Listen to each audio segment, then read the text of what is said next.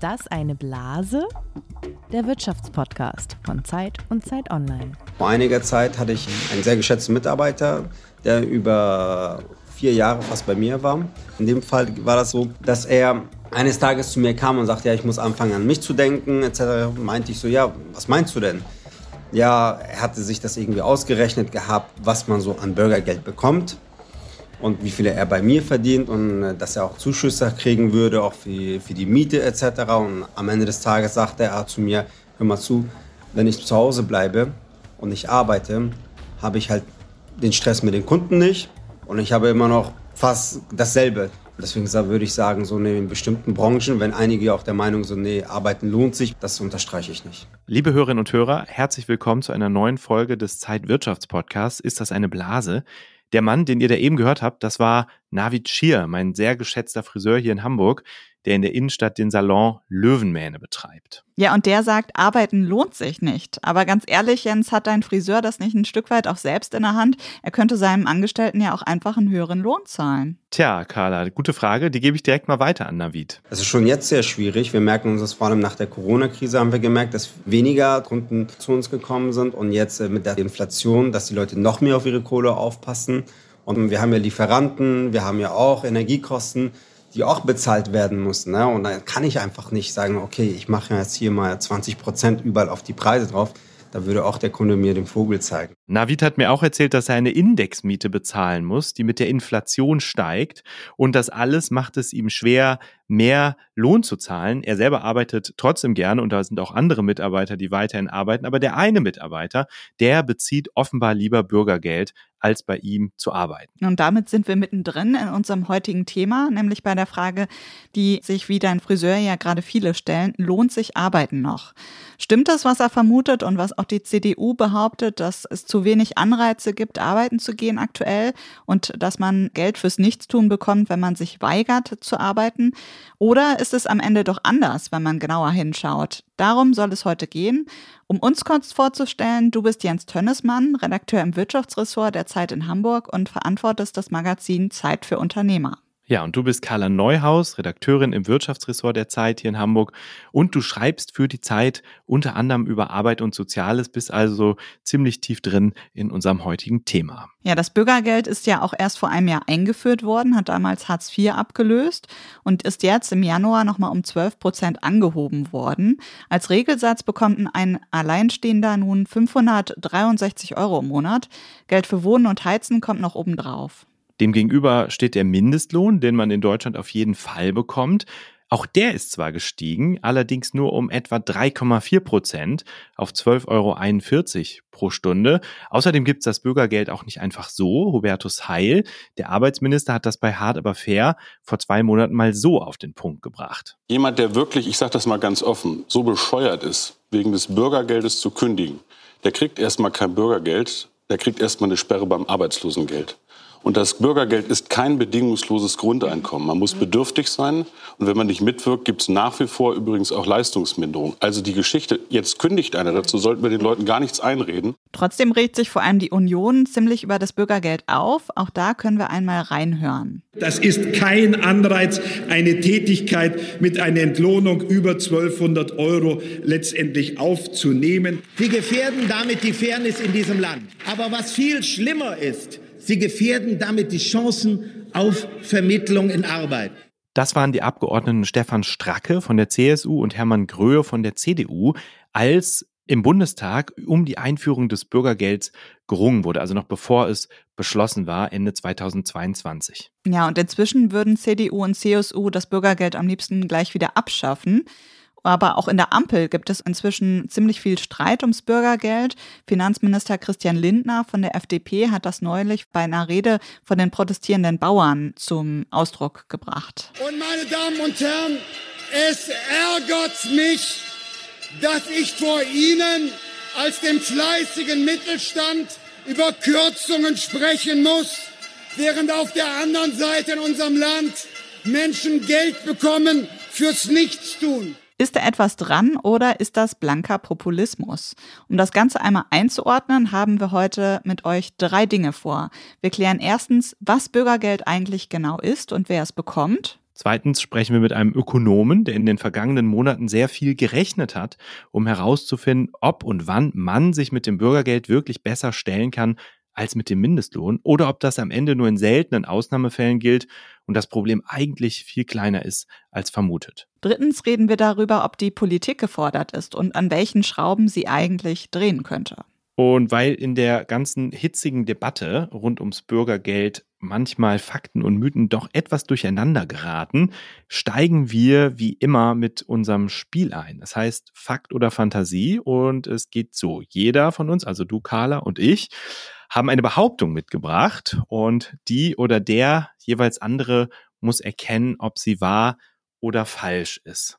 Carla, willst du heute anfangen oder wie wollen wir es machen? Ich fange gerne an. Wir haben ja schon drüber gesprochen. Es gibt die Sorge von Unternehmern wie eben von deinem Friseur, dass Mitarbeiter kündigen, weil sie meinen, mit Bürgergeld finanziell ebenso gut dazustehen wie mit einem Job. Die Frage ist allerdings, wie viele kündigen deshalb tatsächlich? Enzo Weber vom Institut für Arbeitsmarkt und Berufsforschung hat sich das einmal genauer angeschaut. Und zwar hat er aus der Statistik der Bundesagentur für Arbeit rausgesucht, wie viele Menschen pro Monat neu in die Grundsicherung aufgenommen werden, die vorher gearbeitet haben. Die Zahlen, die er dazu ausgewertet hat, gehen bis Oktober 2023. Also bis dahin kann man sich das schon anschauen. Und damit kommen wir zu der Aussage, die du nun bewerten sollst. Und zwar, die Neuzugänge in die Grundsicherung von Menschen, die zuvor gearbeitet haben, lag 2023 höher, als das noch vor fünf Jahren der Fall war. Sind also 2023 pro Monat mehr Menschen aus einem Job in die Grundsicherung gewechselt als noch 2018. Entschuldigung, Carla, dass ich hier so ein bisschen grinse, während wir uns unterhalten, aber es ist zum ersten Mal was ganz Ungewöhnliches passiert. Ich habe mir nämlich genau das gleiche Fakt oder Fantasie ausgesucht und deswegen weiß ich, dass es tatsächlich Fantasie ist. Und ich habe ja auch die schöne Kurve, die Enzo Weber dazu rausgesucht hat und die zeigt, hoch, die Zugänge sind sogar gesunken. Und, äh, wenn du jetzt nicht einen ganz anderen Text von Enzo Weber gelesen hast, dann habe ich hiermit einen Punkt, oder? Ja, ich würde sagen, der Punkt geht an dich. Leider kann ich damit aber dann keinen Punkt mehr machen, weil tatsächlich habe ich genau die gleiche Studie rausgesucht, auf die du auch geschaut hast. Okay, aber ich habe tatsächlich noch ein zweites alternatives Fakt oder Fantasie. Ich habe das schon so ein bisschen geahnt, dass wir uns auf dieselben Zahlen konzentrieren oder auf dieselben Zahlen kommen. Also Enzo Weber sagt, um das nochmal zusammenzufassen, die Zugänge aus der Beschäftigung, also aus Arbeit in Grundsicherung, sind gesunken in den letzten Jahren und auch nach der Einführung des Bürgergelds noch auf jeden Fall nicht gestiegen. Das heißt, es gibt eigentlich erstmal keine Indizien, dass es so viele Leute gibt wie den Mitarbeiter von Navicir, die kündigen, weil sie lieber Bürgergeld beziehen, als arbeiten zu gehen, richtig? Ja, genau. Also die äh, Studie zeigt halt, wer einen Job hat, der behält den eben auch und wechselt nicht oder kündigt nicht einfach nur, weil er Bürgergeld beziehen kann.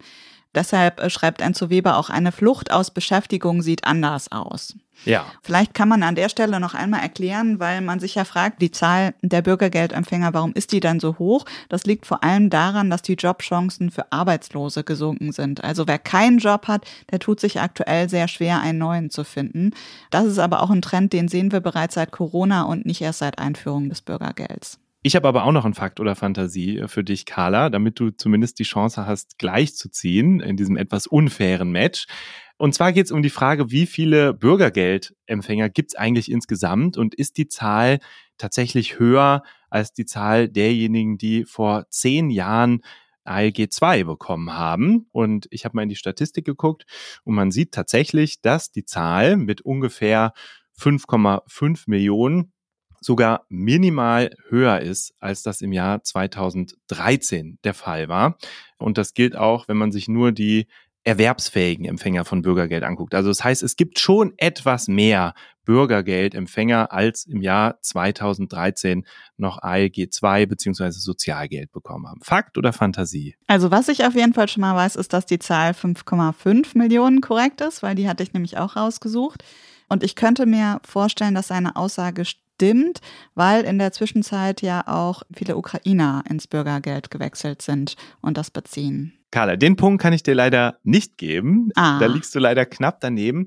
Und zwar war es 2013 so, dass sowohl die erwerbsfähigen Empfänger als auch die Summe der erwerbsfähigen Empfänger von ALG 2 und der nicht erwerbsfähigen Empfänger in Summe mehr war als die Anzahl derjenigen, die heute Bürgergeld beziehen ob sie nun erwerbsfähig sind oder nicht erwerbsfähig. Also damals gab es in Summe rund 6 Millionen. Heute sind es nur noch 5,5 Millionen. Also sogar die absolute Zahl ist gesunken seitdem. Ja, interessant. Aber hast du da auch eine Erklärung für? Ging es der Wirtschaft damals so schlecht? Das ist, glaube ich, jetzt ein bisschen Mutmaßung. Es kann aber sein, dass das möglicherweise noch die Nachwirkungen der Finanzkrise waren. Also wir haben ja erst danach erlebt, in den Boomjahren, dass die Beschäftigung immer weiter gestiegen ist und wir ja auch im vergangenen Jahr wirklich einen Beschäftigungsrekord erreicht haben. Das muss man vielleicht auch nochmal dazu sagen, wenn man in dieser Debatte über Bürgergeld äh, spricht, dass es in Deutschland so viele Menschen gibt wie noch nie, die einer Beschäftigung nachgehen. Vielleicht auch nochmal ein wichtiger Punkt. Auf jeden Fall. Aber damit hast du das Faktor der Fantasie gewonnen. Ja, allerdings, wenn ich angefangen hätte mit dem Faktor der Fantasie, hättest du den Punkt bekommen, weil du die gleiche Statistik rausgesucht hast. Also wir lagen nah beieinander und ich glaube, wir müssen uns jetzt mal ein bisschen mit den Basics beschäftigen und der Frage, was ist denn das Bürgergeld eigentlich? Und dafür haben wir uns einen Experten hier aus der Redaktion eingeladen, nämlich Kolja Ruzio, der hier im Podcast auch schon öfter zu Gast war. Er arbeitet wie du und ich im Wirtschaftsressort der Zeit und er ist gewissermaßen unser Hausökonom. Hallo Kolja. Hallo Karne, hallo Jens. Kolja, um einmal ganz vorne anzufangen, kannst du uns einmal erklären, was das Bürgergeld ist und wer es bekommt? Ja, das erkläre ich gerne. Also das Bürgergeld ist eine Sozialleistung, die dazu gedacht ist, das Existenzminimum zu sichern. Es gibt zwei Bedingungen. Man muss erwerbsfähig sein, also wenn jemand eigentlich arbeiten könnte, nicht dauerhaft erwerbsunfähig ist und das eigene Einkommen reicht aber nicht zum Leben, weil man arbeitslos ist oder weil man einfach nicht genug verdient, dann soll das Bürgergeld praktisch die Lücke füllen, dass das Existenzminimum gesichert wird. Deswegen kriegt man Geld für den Lebensunterhalt, für die Wohnung, für die Heizkosten. Aktuell haben wir 5,5 Millionen Empfänger dieses Bürgergeldes, davon ungefähr 1,5 Millionen Kinder. Das Bürgergeld hat ja vor einem Jahr Hartz IV abgelöst. Was ist der Unterschied? Eigentlich ist beides sehr ähnlich. Es ist eigentlich fast das Gleiche. Das Hartz IV, das war die Grundsicherung für Arbeitssuchende. Und im Prinzip gleiches Muster, äh, Lebensunterhalt sichern, äh, wenn das nicht ausreicht. Die Unterschiede sind viele, viele eher kleinere Unterschiede. Also da geht es zum Beispiel darum, beim Bürgergeld im ersten Jahr, wenn man das erste Mal Bürgergeld bezieht, wird zum Beispiel nicht geguckt, äh, ob die Wohnung, die man bewohnt, ob die besonders groß ist und zu groß ist vielleicht für diese Leistung, sondern die wird bezahlt, egal wie teuer, wie groß sie ist. Ein Jahr lang auf jeden Fall. Erst danach wird geguckt, hm, jetzt vielleicht doch ein bisschen zu viel, das können wir nicht voll zahlen. Das war bei der Grundsicherung etwas anders, wobei in der Praxis wurde auch im ersten Jahr keiner gedrängt, aus der Wohnung auszuziehen. Da gibt es noch ein paar andere kleinere Änderungen.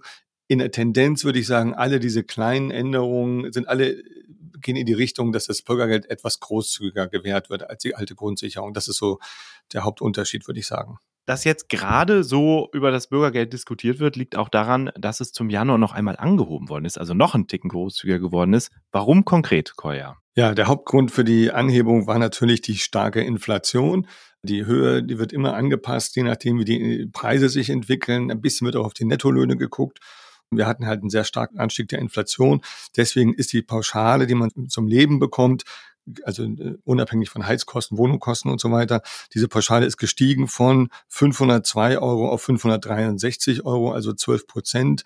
Das ist natürlich schon ein starker Sprung, aber man sagt halt, dass die Inflation gerade Bürgergeldbezieher auch besonders stark getroffen hat, weil viele Sachen, wo für die stärker als andere Haushalte ihr Geld ausgeben, also Lebensmittel und ähnliches, sind eben auch sehr, sehr stark teurer geworden. Also das ist der Hauptgrund, deswegen die Debatte, denke ich. Ein Begriff, der in der aktuellen Debatte ja immer wieder auftaucht, ist der der Totalverweigerer.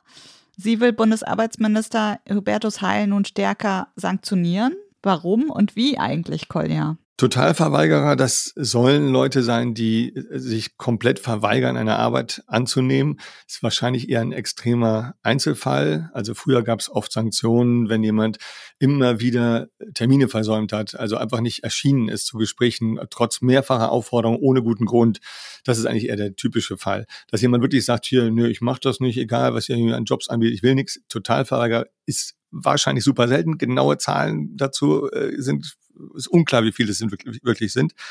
Und in dem Fall, dass jemand also gar nicht arbeiten will, soll die Regelleistung, dieser monatliche Pauschalbetrag für die Lebenshaltungskosten, der soll komplett gestrichen werden für zwei Monate. Also nur vorübergehend und Wohnung und Heizkosten sollen weiter bezahlt werden. Das ist der Plan. Das soll aber auch nur gelten für jetzt erstmal zwei Jahre In dieser Zeit soll beobachtet werden, was passiert da eigentlich? Stürzen Leute da ganz, äh, was weiß ich, nicht in die Obdachlosigkeit, aber in andere Probleme? Bewirkt das irgendwas Gutes oder richtet es Schaden an? Das soll geprüft werden und dann wird nach zwei Jahren im Grunde geguckt, ob es dann wieder andere Regeln gibt. Ja, super. Vielen Dank für diese Einordnung, Kolja. Gerne, bitte.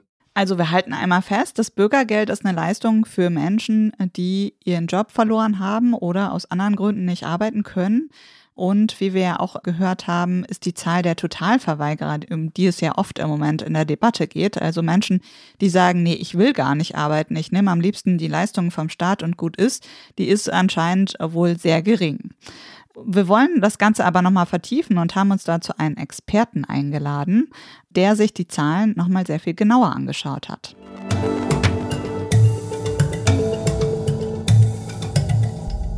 Wir haben jetzt einen Ökonomen zu Gast, der sich in den letzten Wochen und Monaten sehr ausführlich mit dem Bürgergeld beschäftigt hat.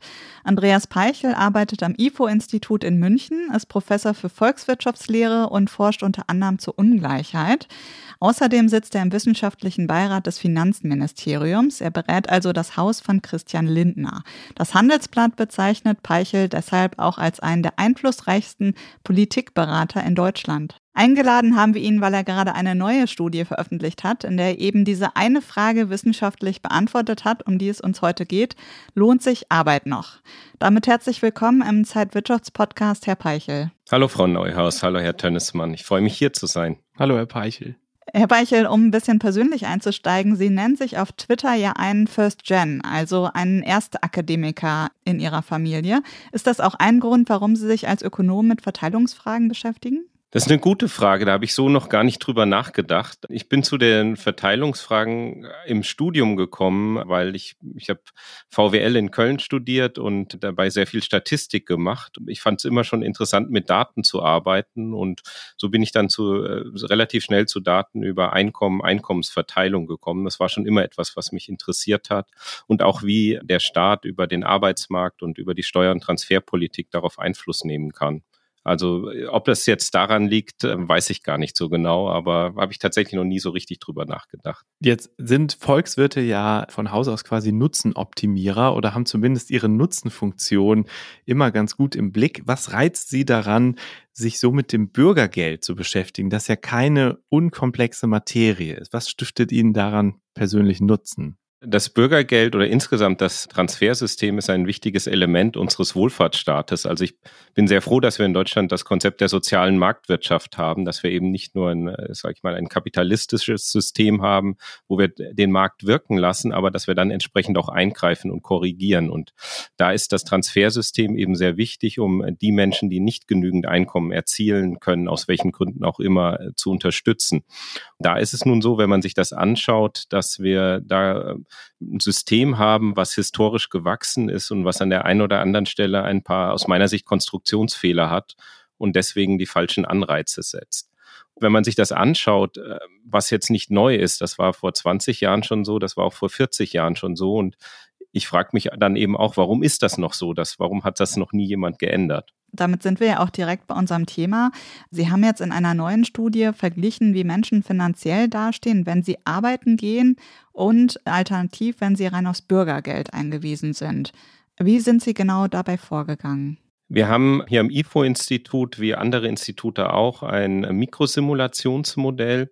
Das ist im Prinzip ein großer Brutto-Netto-Rechner. Man gibt die gesamten Bruttoeinkommen, die ein Haushalt oder eine Person erzielt, ein, berücksichtigt die ganzen Charakteristika, die eine Rolle spielen, ob man alleine lebt, ob man verheiratet ist, ob man Kinder hat, wie alt die sind, wo man wohnt, wie hoch die Miete ist, welche Arten von Einkünften man hat und so weiter. Und dann berechnet das Modell, was aus äh, vielen 10.000 Zeilen Code besteht, so komplex ist das deutsche Steuerntransfersystem eben, was man an Einkommenssteuer zahlt, an Sozialversicherungsbeiträgen, auf welche Transfers man Anspruch hat, ob Kindergeld, Wohngeld, Bürgergeld, Kinderzuschlag äh, und so weiter, was es alles gibt. Und dann kann man eben ausrechnen für ein bestimmtes Bruttoeinkommen, gegeben die Situation, was bekommt man am Ende netto heraus, was hat man zur Verfügung zum Leben. Und am Ende gibt es eine ganz große Tabelle, die auch in Ihrer Studie zu sehen ist und in der die verschiedenen Dinge so gegenübergestellt werden. Das sind ganz viele Zahlen. Was würden Sie sagen, ist so die Kernaussage? Was ist dabei herausgekommen? Ja, vielleicht eine Vorbemerkung noch. Das sind zwar äh, ganz viele Zahlen in dieser Tabelle, aber das ist nur ein Bruchteil. Das ist noch nicht mal eine Promille der Zahlen, die das Modell ausspuckt. Äh, weil die Realität noch viel komplexer ist. Also wir mussten für diese Tabelle schon sehr stark vereinfachen. Die Einkommen sind in 500 Euro Schritten dargestellt. In der Realität repräsentieren diese vier typischen Haushalte, die wir darstellen, glaube ich, fünf bis sechs Prozent der Bevölkerung in Deutschland. Die Realität ist viel komplexer noch, aber dennoch ist es schon eine sehr komplexe Tabelle, die aber in der Tat die, die Probleme ähm, des Systems ganz gut illustriert. Was wir gemacht haben, ist zu schauen, was ist, wenn jemand eben ein bestimmtes Einkommen erzielt oder gar kein Einkommen erzielt, also nicht arbeitet und dann in bestimmten Mietregionen Transfers in Anspruch nimmt oder nicht. Und man sieht, wenn jemand Bürgergeld in Anspruch nimmt, was bleibt der Person nach Abzug von Miet- und Heizkosten, durchschnittlichen Miet- und Heizkosten zur Verfügung im Monat zum Leben. Das ist bei einem Single der Regelsatz von 563 Euro. Und dann sieht man eben, was passiert, wenn diese Person Geld hinzuverdient, äh, arbeiten geht, wie viel bleibt dann netto im Monat übrig, wenn man alle Transfers, auf die man potenziell Anspruch hat, auch in Anspruch nimmt. Dann ist man zum Beispiel, wenn man ungefähr Vollzeit zum Mindestlohn arbeitet, dann verdient man etwas mehr als 2000 Euro brutto im Monat, je nachdem, wie viele Stunden genau Vollzeit sind. Und wenn man 2000 Euro brutto im Monat verdient, hat man dann etwas über 1000 Euro netto zur Verfügung. Also knapp 450 Euro mehr, also fast nicht ganz das Doppelte, als wenn man nicht arbeiten geht. Also kann man daraus ableiten, um das nochmal auf einen Satz zu bringen, dass sich Arbeit auf jeden Fall lohnt, wenn man jetzt diesen Vergleich zieht, ich arbeite gar nicht und beziehe Bürgergeld oder ich gehe arbeiten. Genau, also Arbeit lohnt sich immer im Sinne von, dass man mehr verfügbares Einkommen hat. Wenn man alle Transfers in Anspruch nimmt, auf die man eben äh, Anspruch hat. Und selbst wenn man keine Transfers in Anspruch nimmt, hat man netto in diesem Fall noch mehr zur Verfügung. Ob sich Arbeit jetzt wirklich lohnt im Sinne von ökonomischem Nutzen, ist nochmal eine andere Frage. Also es gibt natürlich so Dinge wie Fixkosten der Arbeit, Arbeitsleid, aber es gibt auch Arbeitsfreude. Also manche Menschen gehen ja auch gerne arbeiten. Man hat soziale Kontakte. Es ist gut für die mentale Gesundheit und so weiter. Also deswegen, das hier ist eine rein monetäre Betrachtung. Ob es sich für jemanden individuell lohnt im Sinne von Nutzen, ist eine sehr individuelle äh, Betrachtung, weil wir sehr heterogene Präferenzen haben. Eine Nachfrage zu der Methode. Sie haben ja gesagt, die Tabelle zeigt nur so einen Bruchteil aller möglichen Konstellationen. Warum können Sie trotzdem sagen, dass zumindest monetär es sich immer lohnt, arbeiten zu gehen, weil alle Fälle dazwischen sozusagen vernachlässigbar sind oder weil das die wichtigsten sind oder wie kann man aufgrund einer Auswahl von Beispielen sagen, das gilt aber eigentlich für alle? Zum einen können wir das in dem Modell tatsächlich alle Fälle durchrechnen und dann entsprechende Prüfungen machen. Wir machen immer zwei Arten von Analysen mit dem Modell. Das eine sind diese typischen Fälle. Das ist das, was man, was in der Öffentlichkeit, was äh, die Journalisten auch gerne immer möchten. Sie wollen einen typischen Haushalt, ein Single oder ein Paar mit zwei Kindern und so irgendwie und dann diese sogenannten typischen Fälle. Das andere ist, wir können das mit repräsentativen Daten machen. Wir nutzen Daten des sozioökonomischen Panels. Da haben wir Daten von ungefähr ungefähr 10.000 Haushalten in Deutschland mit allen Angaben und da können wir das für alle diese in, sozusagen echten Haushalte auch durchspielen. Wir sehen, dass es eben, es gibt keine Konstellation, wo man, wenn man arbeitet und die Transfers in Anspruch nimmt, auf die man Anspruch hat, äh, weniger hat oder nicht mehr hat an Einkommen, als wenn man nicht arbeitet. Und das liegt an, auch an dem System. Also wenn man Bürgergeld bezieht und hinzuverdient, gibt es die sogenannten erwerbstätigen Freibeträge. Und da sind im jetzigen System die ersten 100 Euro, die man hinzuverdient, komplett anrechnungsfrei. Also das heißt, wenn man 100 Euro im Monat hinzuverdient, hat man auf jeden Fall 100 Euro netto mehr an Einkommen, als wenn man nicht arbeitet. Und Insofern ist per Konstruktion des Systems schon so, dass es immer einen gewissen Lohnabstand gibt. Ob der groß genug ist, ist eben nochmal eine andere Frage. Und das gilt auch für Familien, die ja höhere Sozialleistungen erhalten per se. Genau, das gilt auch für Familien. Wie gesagt, wenn man die Transfers in Anspruch nimmt, auf die man eben einen Anspruch hat. Das ist eben so das Thema bei manchen Leistungen. Wir sehen beim Wohngeld, beim Kinderzuschlag, dass das nicht immer der Fall ist, dass Menschen, die zwar einen Anspruch haben, diese Transferleistungen nicht in Anspruch nehmen, weil sie es vielleicht nicht wissen, dass sie einen Anspruch haben. Manchmal ist es auch so, dass man, wenn man einen Anspruch vielleicht nur für ein, zwei Monate hat, weil man zwei Jobs überbrückt oder so, dass sich der Aufwand nicht lohnt, das zu beantragen oder weil man noch Reserven hat. Und es gibt natürlich auch Leute, die aus Scham oder aus Stigmagründen vielleicht nicht zum Amt gehen wollen und deswegen Transfers nicht in Anspruch nehmen. Aber wenn man die Transfers in Anspruch nimmt, dann hat man mehr. Wenn man sie nicht in Anspruch nimmt, gibt es Situationen, wo man, wenn man Vollzeit arbeitet, man weniger hat, als wenn man nicht arbeitet. Wir würden Ihnen ganz gerne einmal einen Ton vorspielen, und zwar von dem CDU-Chef Friedrich Merz, der sich ja seit Monaten über das Bürgergeld aufregt. Und im vergangenen September hat er im Bundestag das hier gesagt. Die Menschen gehen nicht zurück in die Beschäftigung, weil sie sich ausrechnen können, dass sie mit staatlichen Transferleistungen am Ende des Jahres mehr herausbekommen, als wenn sie in einer einfachen Beschäftigung arbeiten und Sozialversicherungsbeiträge und Steuern bezahlen müssten. Einmal der kurze Faktencheck. Wenn man jetzt Ihre Studie liest, das hört, was Sie gerade gesagt haben, da hat Herr Merz doch Unrecht, was er da sagt. Herr Merz hat Unrecht. Er vergleicht eine Situation, er vergleicht so ein bisschen Äpfel mit Birnen. Also er hat Recht in dem Sinne, wenn man sagt, man äh, er vergleicht jemanden, der Transfers in Anspruch nimmt, mit jemandem, der keine Transfers in Anspruch nimmt und eine bestimmte Familienkonstellation hat. Aber das ist so ein bisschen Äpfel mit Birnen, würde ich sagen. Wieso sollte eine Person, die Transfers in Anspruch nimmt, in der einen Situation das nicht auch in der anderen tun? Es gibt noch eine weitere Diskussion natürlich, ob es sozusagen, ob man aus eigener Kraft, wenn man Vollzeit arbeitet, überhaupt noch Anspruch auf Transfers haben sollen müsste, weil die Einkommen höher sein sollten oder so. Aber was man auch nicht sieht, ist, dass jetzt in den letzten äh, Jahren der Zugang ins Bürgergeld so stark zugenommen hätte. Im Gegenteil, die Zahlen waren eher rückläufig am Arbeitsmarkt. Also es ist jetzt nicht so, dass man sieht, dass es massenhaft Leute gibt, die jetzt äh, ihren Job gekündigt haben, um Bürgergeld in Anspruch zu nehmen.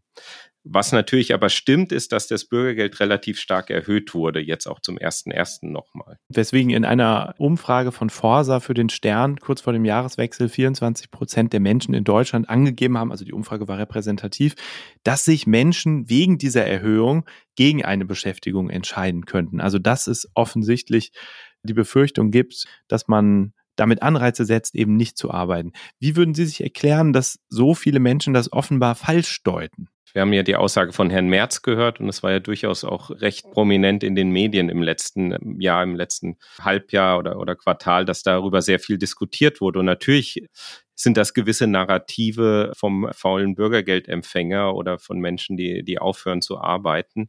Wir bekommen auch äh, nach dieser Studie, ich weiß nicht wie viel, wir haben hunderte von E-Mails bekommen von Menschen, die mit, Nachfragen, mit positiver Kritik, mit negativer Kritik, mit Beschimpfungen und auch mit äh, E-Mails, wo drin stand, also mein Nachbar, der hat jetzt aufgehört zu arbeiten und solche Dinge. Natürlich passieren solche Sachen im Einzelfall.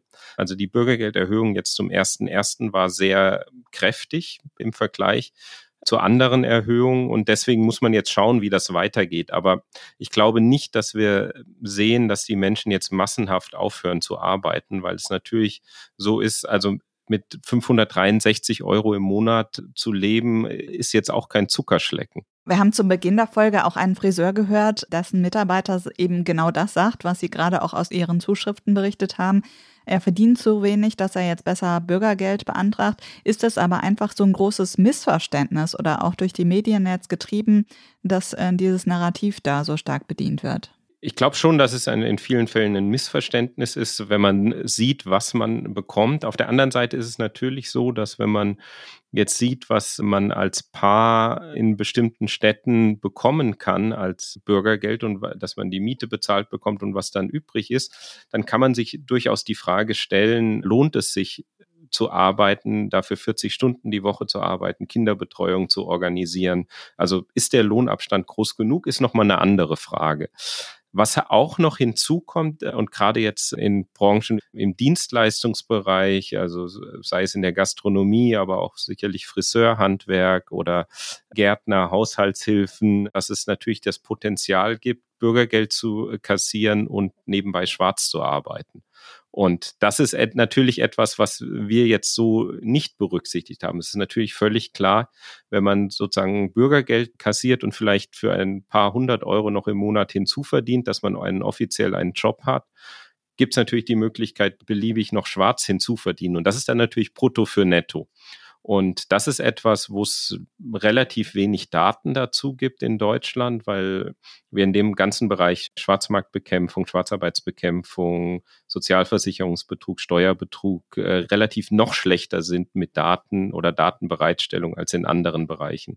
Bei dem Mitarbeiter dieses Friseurs war es so, dass der gesagt hat, bei der anstrengenden Arbeit, den Stress mit den Kunden, den tue ich mir für diese paar hundert Euro mehr eben nicht mehr an. Wir wissen nicht, ob der auch schwarz arbeitet, wollen wir jetzt nicht unbedingt unterstellen, aber Sie haben ja eben schon in so einem Nebensatz gesagt, dass mehr dazu gehört zu der Frage, ob sich Arbeit lohnt, dass das eben nicht nur eine Frage ist, die man monetär beantworten kann oder sollte. Jetzt muss man die aber beantworten, wenn man überlegen will, wie bekommt man Menschen dazu zu arbeiten? Was wissen Sie darüber? Also was kann man das überhaupt modellieren? Wie groß müsste aus Ihrer Sicht der Lohnabstand sein, damit der Anreiz auch ganz stark ist? Und wie erleben Sie, dass jetzt manche Leute auf Twitter oder anderswo auch ihre Ergebnisse schon so interpretieren, als sei die Frage jetzt geklärt und es würde sich eben immer lohnen zu arbeiten, obwohl da eben doch noch ein bisschen mehr zugehört? Ob es sich für jemanden lohnt, das ist immer eine individuelle Frage. Also wir haben sehr heterogene Präferenzen und natürlich, wenn man jetzt ein einfaches ökonomisches Modell im Kopf hat, wo das Entscheidende ist, ob man ein bisschen mehr Einkommen hat, ein Epsilon mehr, wie wir es gerne in unseren Grundstudiumsmodellen machen, dann ist die Frage tatsächlich geklärt, dass es sich immer lohnt. Aber es ist in der Tat so, dass es äh, das Ganze komplexer ist. Was wir in ähm, den Studien machen, zuletzt auch für das Arbeitsministerium, wo wir einen Reformvorschlag entwickelt haben, äh, sind einmal eben diese Musterrechnungen für typische Haushalte und das andere, dass wir ein ökonometrisches und statistisches Modell haben auf Basis der Daten des sozioökonomischen Panels.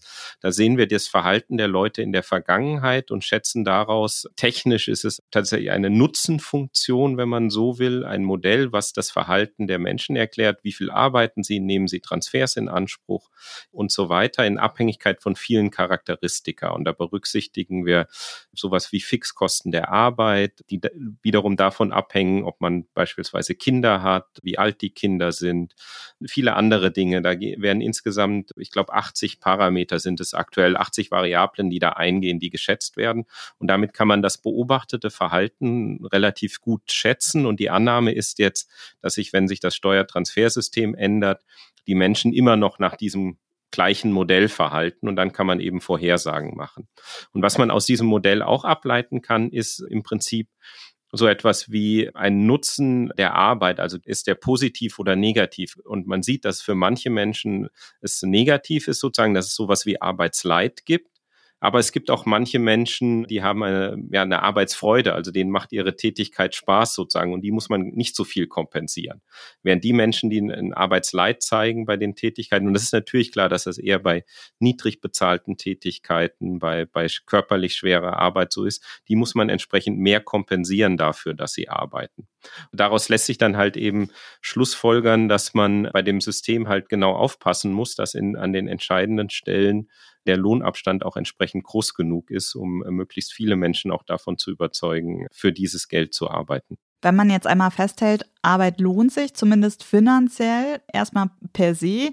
Wie sieht das aber dann mit Mehrarbeit aus? Also wenn jemand, sagen wir, 1000 Euro brutto hat, aufstockt und jetzt sagt, okay, ich kann ein bisschen mehr arbeiten, kann auch hier noch ein paar Stunden drauflegen, lohnt sich das dann für ihn finanziell wirklich auch noch? Das haben Sie ja auch untersucht in anderen Studien. Genau, das ist auch hier in der Studie. Man kann immer in dieser großen Tabelle, man kann ja immer schauen, wenn man jetzt brutto von der einen Kategorie in die nächste geht oder, oder zwei, drei drei weiter, wie viel ändert sich das dann netto? Und da gibt es Konstellationen, wo sich netto gar nichts äh, tut oder nicht viel tut. Das ist bei einem Single in München beispielsweise, ob der 1500 Euro brutto im Monat oder 2000 Euro brutto im Monat verdient. Das ist so ungefähr, ob man 30 oder 40 Stunden in der Woche zum Mindestlohn arbeitet. Der Unterschied hat man 500 Euro brutto mehr und netto gar nichts. Da lohnt sich auch finanziell nicht diese zehn Stunden extra zu arbeiten. Bei Paaren mit Kindern oder, oder auch Alleinerziehenden gibt es sogar Situationen, wo es sein kann, dass wenn man brutto mehr verdient, dass man netto sogar ein bisschen weniger hat, was völlig absurd ist. Wie genau ist das zu erklären? Das liegt an der Interaktion in dem Fall von Wohngeld und Kinderzuschlag um vielleicht etwas weiter auszuholen, wir haben ja in Deutschland nicht ein Sozialsystem, sondern zwei parallele. Wir haben das Bürgergeld mit den Kosten der Unterkunft. Im Bürgergeld gibt es die Regelsätze für Erwachsene, für Kinder und dann eben die Kosten der Unterkunft. Und dann gibt es noch, wenn man ein bestimmtes Mindesteinkommen erzielt, was im Prinzip den Regelbedarf der Erwachsenen deckt. Gibt es das zweite System, das Wohngeld und den Kinderzuschlag. Das Wohngeld ersetzt die Kosten der Unterkunft und der Kinderzuschlag eben die Regelbedarf der Kinder. Wenn man jetzt in diesem System ist, hat man zwei parallele Systeme, die von zwei unterschiedlichen Ministerien verwaltet werden. Jedes einzelne dieser beiden Systeme ist in sich sinnvoll, die Interaktion ist es aber nicht. Und das führt eben dazu, dass man beispielsweise in, in der höchsten Mietstufe 7, das ist äh, München zum Beispiel, ich glaube Frankfurt auch, äh, Hamburg wahrscheinlich auch, wo man dann im Wohngeld in Abhängigkeit von der Haushaltsgröße eine quadratische Formel für die Transferentzugsrate hat. Das macht ökonomisch überhaupt keinen Sinn, aber es ist in dem System so drin. Das heißt, wenn man zum Beispiel alleinerziehend mit einem Kind ist, hat man eine Transferentzugsrate von ungefähr 60 Prozent im Wohngeld plus 45 Prozent im Kinderzuschlag, was dann einen Steuersatz von über 100 Prozent, 105 Prozent in dem Fall ergibt. Ich glaube, wir haben gelernt, Arbeiten lohnt sich oder man kriegt mehr Geld raus, als wenn man nicht arbeitet. Aber es gibt Fälle, da sind die Anreize, mehr zu arbeiten, ziemlich schwach, weil es sich nicht unbedingt lohnt, mehr Einkommen zu bekommen, weil man an anderer Stelle weniger Leistungen bekommt. Das ist ja ein ganz interessantes Bild, das sich da ergibt und das uns, glaube ich, ganz gut zur nächsten Frage führt, nämlich eigentlich, was die Politik in so einer Situation tun könnte. Sie haben ja dieses Phänomen einmal mit Niedrigeinkommensfalle umschrieben, dass es sich nicht lohnt, mehr zu arbeiten, obwohl man dafür mehr Gehalt bekommen könnte, einfach weil auf der anderen Seite was verloren geht. Was könnte denn die Politik zum Beispiel tun, damit Menschen nicht bewusst auf Mehrarbeit verzichten, obwohl sie vielleicht sogar gerne mehr arbeiten würden, aber weil sie sich damit eben ökonomisch nicht besser stellen würden. Also es gibt im Prinzip zwei Stellschrauben, die das beeinflussen, ob sich Mehrarbeiten lohnt. Und das eine ist die Höhe des Bürgergeldes oder des, des Wohngeldes. Das heißt, man könnte das kürzen das würde dann dazu natürlich führen, dass man sozusagen die Kurve, die sogenannte Budget gerade etwas steiler macht. Das heißt, mit mehr Einkommen, dass man brutto hinzuverdient, bleibt mehr netto übrig. Und die andere Variante ist, dass man diese Steigung dieser Kurve direkt angeht. Und das ist dazu, dass man die sogenannten erwerbstätigen Freibeträge erhöht. Dass man eben, wenn man etwas hinzuverdient, mehr behalten darf und weniger auf die bestehenden Transfers angerechnet wird.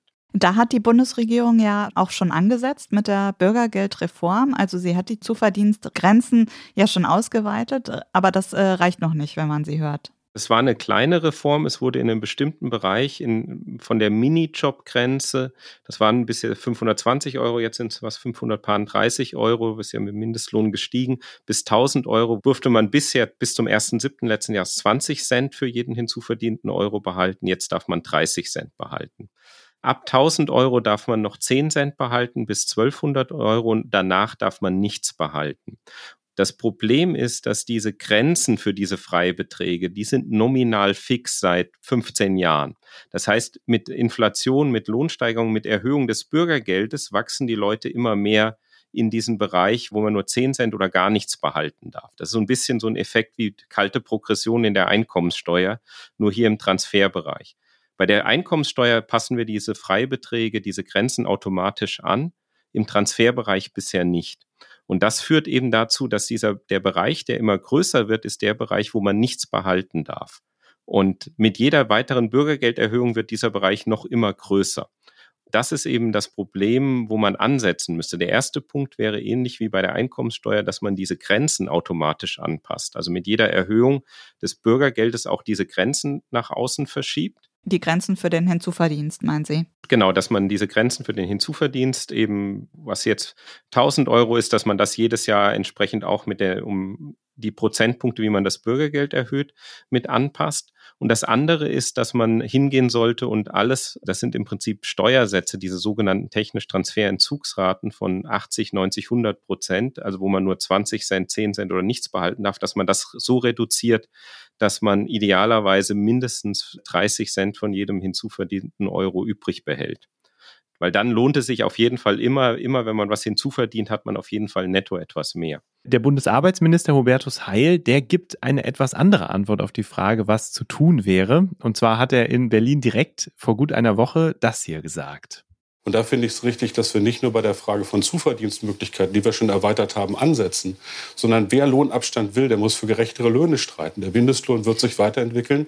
Und wir werden übrigens dafür sorgen, dass es mehr Tariflöhne in Deutschland gibt. Das macht einen Unterschied, indem wir zum Beispiel dafür sorgen, dass öffentliche Aufträge des Bundes nur an die Unternehmen gehen, die auch nach Tarif bezahlen. Ja, wäre das also auch eine Möglichkeit, die Löhne anheben, den Mindestlohn erhöhen? Das wäre eine, eine Möglichkeit, um die Bruttolöhne zu erhöhen, aber das bringt den Personen im Transferbezug, die diese sehr niedrigen erwerbstätigen Freibeträge, diese hohen Steuersätze haben, nichts. Also wenn ich jetzt, ich schaue mal gerade in unsere Tabelle, alleinerziehend mittlere Miete, das ist so Dresden beispielsweise, arbeitet jetzt zum Mindestlohn 2000 Euro, hat ist 2500 ungefähr netto zur Verfügung, bekommt 500 Euro mehr, hat sie 40 Euro mehr netto und bekommt nochmal 500 Euro mehr auf 3000 Euro, hat sie nochmal 18 Euro mehr. Also von einer Bruttosteigerung von 1000 Euro und man hat netto 60 Euro mehr von den 1000 Euro. Da kann man die Löhne sehr stark erhöhen in diesem Bereich. Das bringt eben nichts, solange die äh, so stark mit den Transferleistungen, die die Personen bekommen, verrechnet werden. Das ist eben das Problem. Also jede Lohnerhöhung bringt nichts. Und genauso umgekehrt ist dann auch der Anreiz für mich als Beschäftigter gar nicht da nach einer Lohnerhöhung zu fragen.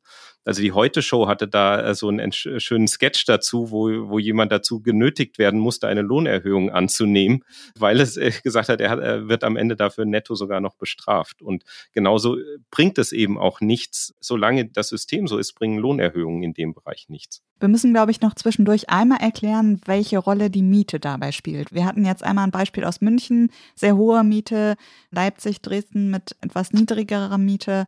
Warum ist das so wichtig? Es macht einen Unterschied, weil man eben bei dem Wohngeld oder im Bürgergeld mit den Kosten der Unterkunft bis zu einem gewissen Grad die Miete ersetzt bekommt oder erstattet bekommt oder zu einem gewissen Teil erstattet bekommt. Das unterscheidet sich zwischen den beiden Systemen im Detail. Und das hängt ab von verschiedenen Dingen. Es gibt zum einen eine sogenannte angemessene Wohnfläche. Das richtet sich nach der Personenanzahl. Also wird gesagt, ein, ein Single hat halt Anspruch auf, was weiß ich, 50 Quadratmeter und dann für jede weitere weitere Person sind es 15 Quadratmeter mehr in der Bedarfsgemeinschaft. Und dann wird festgelegt, was ist die maximal zulässige Miete. Und da wir aber sehr heterogene Mietkosten in Deutschland haben, gibt es eine Verordnung, die jedes Jahr im Prinzip feststellt, in welche Mietstufe jede einzelne Gemeinde in Deutschland fällt. Und dann gibt es sieben verschiedene Mietstufen. Und für jede dieser Mietstufen gibt es eine maximal zulässige Miete. Und eben München ist in der teuersten und irgendwelche ländlichen Gemeinden, also ich komme aus der Provinz in Hessen, die Gemeinde, wo ich herkomme, ist in der Mietstufe 1, die niedrigste. Und äh, so kann man sich das eben dann anschauen für die jeweilige Gemeinde, was ist die maximal zulässige Miete. Und das bekommt man eben erstattet. Und das führt aber dazu, dass natürlich sozusagen das zu den Regelsätzen hinzukommt. Und das heißt, in München beispielsweise mittlerweile sind es 750 oder 800 Euro, was man an Miete erstattet bekommt. Irgendwas in dieser Größenordnung. Ich habe die genauen Zahlen jetzt nicht im Kopf. In anderen Gemeinden sind es vielleicht nur 400 Euro. Und das verschiebt dann natürlich den Bereich, bis wohin Einkommen angerechnet wird. Also deswegen ist sozusagen dieser Bereich, man kann das auch nicht so allgemein sagen, wo ist genau der Bereich, wo das Einkommen komplett angerechnet wird, weil das eben von dieser Mietstufe abhängt. Also in München ist dieser Bereich auch viel breiter wo der Hinzuverdienst sich nicht lohnt als beispielsweise in Leipzig oder in Dresden. Jetzt hat die Bundesregierung sich ja vorgenommen, beim Bürgergeld zu sparen. Die Bundesregierung muss ja sparen nach dem Haushaltsurteil des Verfassungsgerichts und hat beschlossen, die Sanktionen zu verschärfen. Wir haben jetzt sehr viel über Anreize geredet. Es gibt natürlich auch die andere Seite, nämlich die Sanktionen, also Verhalten, das man nicht will, zu bestrafen. Und Totalverweigerer sollen künftig für eine gewisse Zeit gar keine Zahlungen mehr erhalten. Ist das aus Ihrer Sicht sinnvoll, damit die Menschen eher geneigt sind, zu arbeiten, als Bürgergeld in Anspruch zu nehmen. Grundsätzlich gehören meines Erachtens Sanktionen oder ein Sanktionsmechanismus zu diesem System dazu. Das hat ja auch das Verfassungsgericht in dem Urteil erlaubt, dass wenn jemand nicht mitmacht und Angebote existenzsichernderer Arbeit ablehnen, dann eben dazu auch sanktioniert werden kann, weil dann vielleicht die Bedürftigkeit gar nicht mehr vorliegt, wenn jemand sozusagen es ablehnt, was hinzuverdienen. Und Sanktionen sind, glaube ich, auch wichtig für die Akzeptanz des Systems bei den Steuerzahlern, die, die sozusagen das System finanzieren. Was man sieht, auch in Studien, ist, dass schärfere Sanktionen dazu führen, dass die Menschen tendenziell früher eine neue Arbeit aufnehmen. Das führt aber nicht zwingend zu besseren Jobs. Also es ist so ein bisschen gemischte Evidenz an der Stelle. Ob das jetzt dazu führt, äh, sozusagen jetzt sogenannte Totalverweigerer zu sanktionieren, äh, die geplanten Mittel einzusparen, da bin ich mir nicht so sicher, weil es in der Praxis wahrscheinlich sehr schwierig ist, einen sogenannten Totalverweigerer rechtssicher zu identifizieren. Also ab wann bin ich kein Totalverweigerer mehr, wenn ich eine E-Mail schreibe auf eine Stelle und mich bewerbe und dann äh, im Vorstellungsgespräch hingehe und sage, ich habe keinen Bock oder die Füße auf den Tisch lege, dann habe ich es mich ja bemüht. Dann bin ich ja kein Totalverweigerer mehr. Aber klar, man erhöht irgendwie ein bisschen die Kosten äh, und meines Erachtens äh, ist es auch notwendig. Es wurde ja jetzt mit der Pandemie, wurden die Sanktionen mehr oder weniger ja ausgesetzt in vielen Fällen. Was man aber auch sehen muss, ist, dass in der Vergangenheit ein Großteil der Sanktionen wegen Meldeversäumnissen ausgesprochen wurde. Und das hängt zum großen Teil auch daran, dass das System sehr komplex und sehr bürokratisch ist. Also es, es gibt früher bei Hartz IV, Arbeitslosengeld II Bescheide, die konnten mal 200 Seiten und mehr haben. Und wenn man dann irgendwie eine Kleinigkeit vergessen hat, dann wurde halt eben etwas sanktioniert, dann hat man etwas nur anteilsmäßig erstattet bekommen das sind dann halt alles Sanktionen und das ist halt Aufwand, mit denen sich auch die Leute in den Jobcentern halt äh, sehr viel beschäftigen müssen. Wenn Sie aber sagen, die Sanktionen sind also jetzt äh, gegenüber diesen Totalverweigerern richtig, gleichzeitig ist es aber doch so, dass es finanziell eigentlich wenig bringt. Also wenn man jetzt sagt, man macht das, um mehr Geld einzunehmen, sind die Folgen doch begrenzt. Ich meine, es sind ja auch insgesamt in Anführungszeichen nur, ich glaube, 150, 180 Millionen, die da eingespart werden sollen. Ich weiß nicht, ob das am Ende ähm, erreicht wird, aber es sind in der Tat die äh, sozusagen mit den Sanktionen etwas zu erreichen, das ist, glaube ich, relativ begrenzt. Okay, wir haben auch viel jetzt darüber gelernt, was die Politik tun könnte, um Anreize zu setzen und wo sie vielleicht äh, nicht so viel mit bewirken kann, nämlich mit äh, Sanktionen. Ich habe jetzt noch eine letzte Frage und zwar haben Sie vor einiger Zeit der FAZ ein Interview gegeben, in dem Sie so ein bisschen frustriert klangen. Da ging es um die Frage, warum Sie als Ökonom keinen Bock mehr auf die Beratung der Politik haben. Und der Grund war, Sie haben es damals gesagt, dass Politiker wissenschaftlichen Rat super finden, wenn er ihnen inhaltlich passt, aber wenn er nicht passt, dann will man sie sozusagen nicht hören. Wie ist das jetzt beim Thema Bürgergeld? Ihre Forschung wird ja rauf und runter zitiert und auch gerne als Beleg dafür genommen, wie gut das Bürgergeld am Ende funktioniert, beziehungsweise wie es die Arbeitsanreize nicht gefährdet.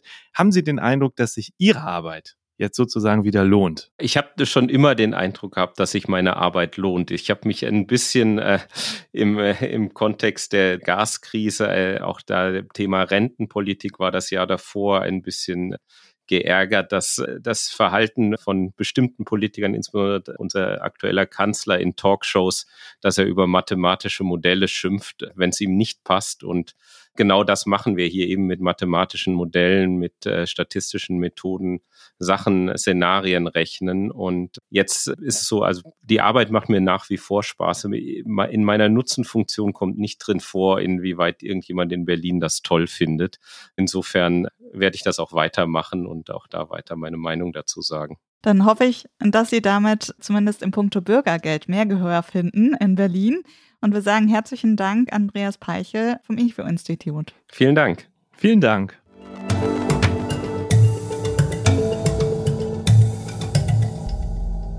Ja, das war Professor Peichel vom IFO-Institut, Carla, der im Moment die heißeste Forschung zum Thema Bürgergeld macht, äh, viel diskutiert. Was würdest du denn sagen? Lohnt sich Arbeiten noch, nach dem, was wir jetzt gelernt haben? Also ich finde seine Erkenntnisse schon sehr interessant und auch sehr nachvollziehbar. Und ähm, ja, würde auf jeden Fall sagen, Arbeit lohnt sich.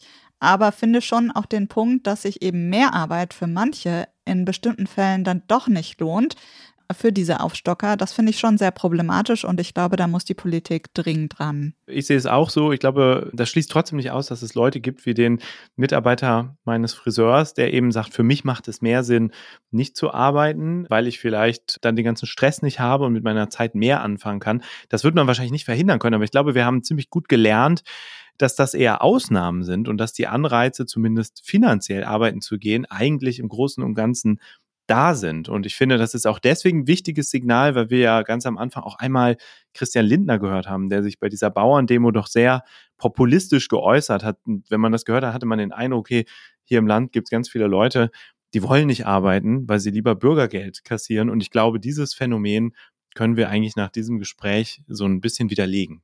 Ja, und ich finde, man muss auch immer noch mal dazu sagen, dass äh, wenn du jetzt einen Job hast und äh, morgen kündigst von dir aus, um Bürgergeld zu beziehen, dass du dann nicht sofort Sozialleistungen bekommst, sondern wenn du von dir aus kündigst, bist du erstmal auch fürs Arbeitslosengeld gesperrt. Das heißt, du hast zwölf Wochen, in denen du kein Geld bekommst. Und das ist halt, äh, glaube ich, was, was viele dann auch gar nicht wissen. Und was den Mitarbeiter deines Friseurs angeht, ich kann mir vorstellen, dass er auch so ein Fall ist, dass er Sozialleistungen noch zusätzlich zum Arbeitseinkommen beziehen kann, also zum Beispiel Wohngeld oder Unterstützung für die Energiekosten und dass er damit sich dann mit der Arbeit durchaus besser stellen könnte. Also dass da vielleicht auch bei manchen das Unwissen oder auch die Scham ist, trotz Arbeit zum Amt zu gehen. Ich glaube, ich muss noch mal bei meinem Friseur vorsprechen und klären, woran das wirklich lag und ob sein Mitarbeiter vielleicht doch wiederkommt. Wir haben auch gelernt, was die Transferentzugsrate ist, die äh, Herr Peichel zwischendurch angesprochen hat und die eben definiert, was man abgeben muss, wenn man mehr verdient, wenn man was hinzuverdient. Also heute bisschen Ökonomie. Basics und Grundkurs, aber auch sehr spannende Erkenntnisse zum Thema Bürgergeld. Vielen Dank, liebe Hörerinnen und Hörer, dass ihr dran geblieben seid. Schreibt uns gerne, wie es euch gefallen hat, an blase.zeit.de. Schreibt uns auch gerne, was ihr euch für andere Themen wünscht und wenn es euch gefallen hat, dann empfehlt uns wirklich auch gerne weiter. Uns gibt es auf Zeit Online und natürlich in allen gängigen Podcast-Apps. Und wir sagen auch herzlichen Dank an Charlotte von den Pool Artists, die diese Folge wie immer professionell begleitet hat. Und wir sind gespannt, was die Tiere noch sagen, wie es weitergeht mit dem Bürgergeld. Und das hat für uns diese Woche dankenswerterweise unser Kollege Zacharias übernommen. Bis bald. Tschüss.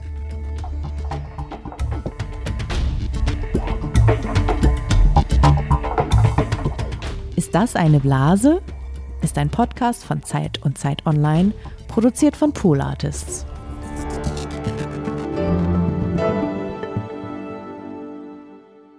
Wir wollen heute drei kleine Meerschweinchen befragen, wie es denn weitergeht mit dem Bürgergeld in Deutschland. Und ich habe zwei Assistenten dabei, die uns jetzt erstmal erklären können, wie die Schweinchen heißen. Wie heißen denn die drei? Also ähm, die eine heißt Feline, die eine heißt Polly und dann haben wir noch einen Jungen, der heißt Luis. Okay, und äh, wir machen jetzt hier auch drei kleine Speisehäubchen, nämlich mit ähm, Birne, das mögen sie ganz gerne. Und äh, wir wollen die Meerschweinchen fragen, wie es in diesem Jahr weitergeht mit dem Bürgergeld. Bürgergeld haben im vergangenen Jahr durchschnittlich 5,5 Millionen Menschen in Deutschland bezogen, also von September 2022 bis September 2023. Und jetzt wollen wir die Meerschweinchen fragen, wie es dieses Jahr weitergeht mit dem Bürgergeld. Also das linke Häufchen ist es wird mehr Bürgergeldbezieher geben in Deutschland. Das mittlere Häufchen ist, es wird gleich bleiben. Und das rechte Häufchen ist, es werden weniger Bürgergeldbezieher sein. So, jetzt legen wir mal die Birne aus. Die sind noch sehr aufgeregt und trauen sich noch nicht so richtig an das Futter heran. Aha, jetzt wurden sich hier zwei Birnen geschnappt und zwar vom mittleren Häufchen. Also es werden gleich viele Bürgergeldbezieher sein in diesem Jahr. Ah ja, jetzt kommt auch noch das dritte Meerschweinchen, holt sich auch vom mittleren Häufchen eine Birne. Also das ist sehr eindeutig heute ausgefallen, würde ich sagen.